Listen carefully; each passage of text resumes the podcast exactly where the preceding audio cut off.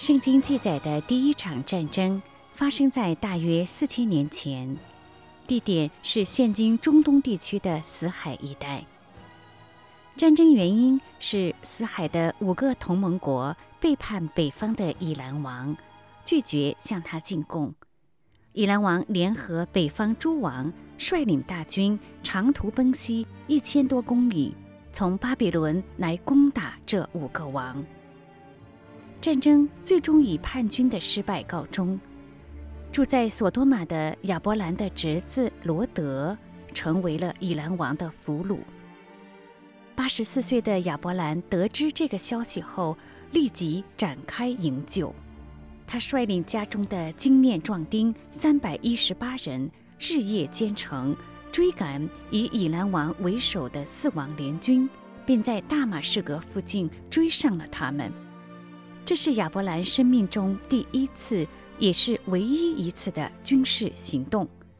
他不仅面临敌众我寡的局面，更必须面对敌人是训练有素、作战能力强大的正规军的现实。他的敌人是号称罪恶之子、狡猾如蛇的代表黑暗权势的死亡，而他不惜一切代价要营救的侄子罗德。是曾经对他忘恩负义、利字当头就背信弃义的人。如何打下这场力量悬殊、没有任何胜算的仗？亚伯兰没有硬碰硬，他策划了夜间的快速突袭，给了正沉浸在胜利喜悦中的四国联军一个措手不及。他杀败众王。夺回了被掳掠的一切财物和战俘，救回了罗德。年老的亚伯兰在这场战役中完成了不可能完成的任务，表现出了极佳的才能和智慧。焉知他能取得这场胜利，正是神对他一步一步的带领。当他从乌尔被神呼召出来。他就踏上了一条信靠神的道路。这条路上，神不断地陶造他，预备他。正是他对神的信心，打赢了这场不可能赢的仗。当他刚从战场上凯旋而归时，试探马上来到。索多玛王比拉，比拉的字义是罪恶之子，出来迎接他。当我们的属灵征战得胜之后，常常很快会遇到撒旦装作光明的天使出来迎接我们，要让我们在得胜后骄傲跌倒。又有撒冷王麦基洗德带着饼和酒出来迎接他，他是至高神的祭司。麦基洗德的字义是仁义王。亚伯兰靠着神的帮助打败仇敌后。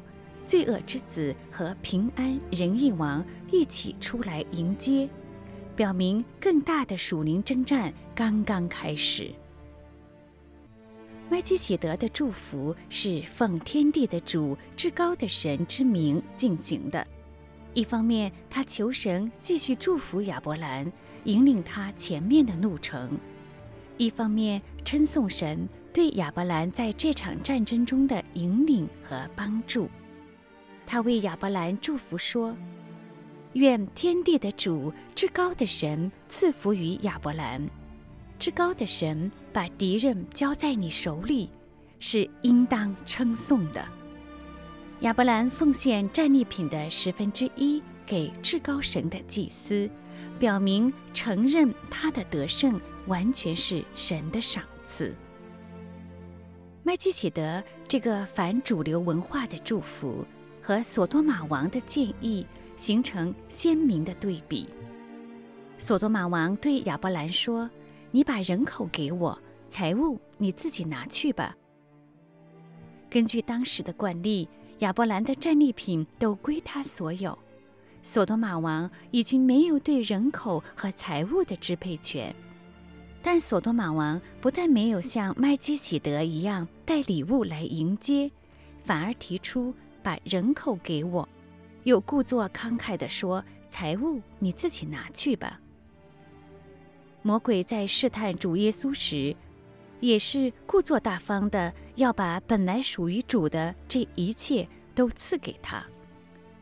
看出罪恶之子的好意背后的真实用心，亚伯兰关心的不是财物，也不是自己的合法权利，而是神的荣耀不被人窃取。他对所多玛王说：“我已经向天地的主、至高的神耶和华起誓，凡是你的东西，就是一根线、一根鞋带，我都不拿，免得你说我使亚伯兰富足。”圣经记载的这场国家之间的首场战争，以亚伯兰的胜利结束。这是地上第一个直接表明信心的胜利。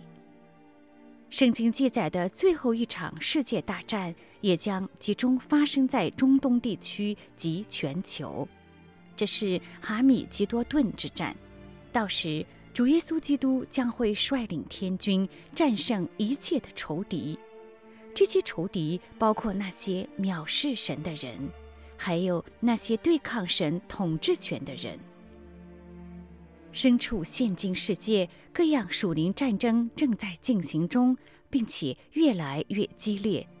至高的神对我们，会像对亚伯兰一样，兴起各种艰难的环境，训练我们，装备我们，并把我们安放在现在的位置上，让我们在神的指挥下，如亚伯兰一样，为伸张公义和公道而战。让我们靠着祷告征战，建立爱的关系，并与被罪捆绑的人分享福音。让我们耐心地等候神，相信他永远不会出错。主前六百多年，当神将他自己的名赐给的以色列将要亡国了，圣城和圣殿将要被毁了。神在全地上将不再有任何眼见的国、城和殿来见证他。神不再被承认为全地的神时，神仍然为他自己留下见证人。在这个紧要的时刻，神兴起但以理，神将全地的管制权交付给那些不认识、不承认神的外邦人手中，却将自己的见证。交付给但以理等人的手中，向着世界见证，他仍然管制着人类的历史，仍然是掌管诸天并全地的主宰。神告诉我们：作恶的必被剪除，等候耶和华的必承受地土。让我们持守圣经的教导，与黑暗和罪打那看不见的属灵的仗。直到和平之王建立米赛亚王国度之时，诗篇说：“当将你的事交托耶和华，并倚靠他，他就必成全。他要使你的公义如光发出，使你的公平明如正午，将荣耀归于至高的神。”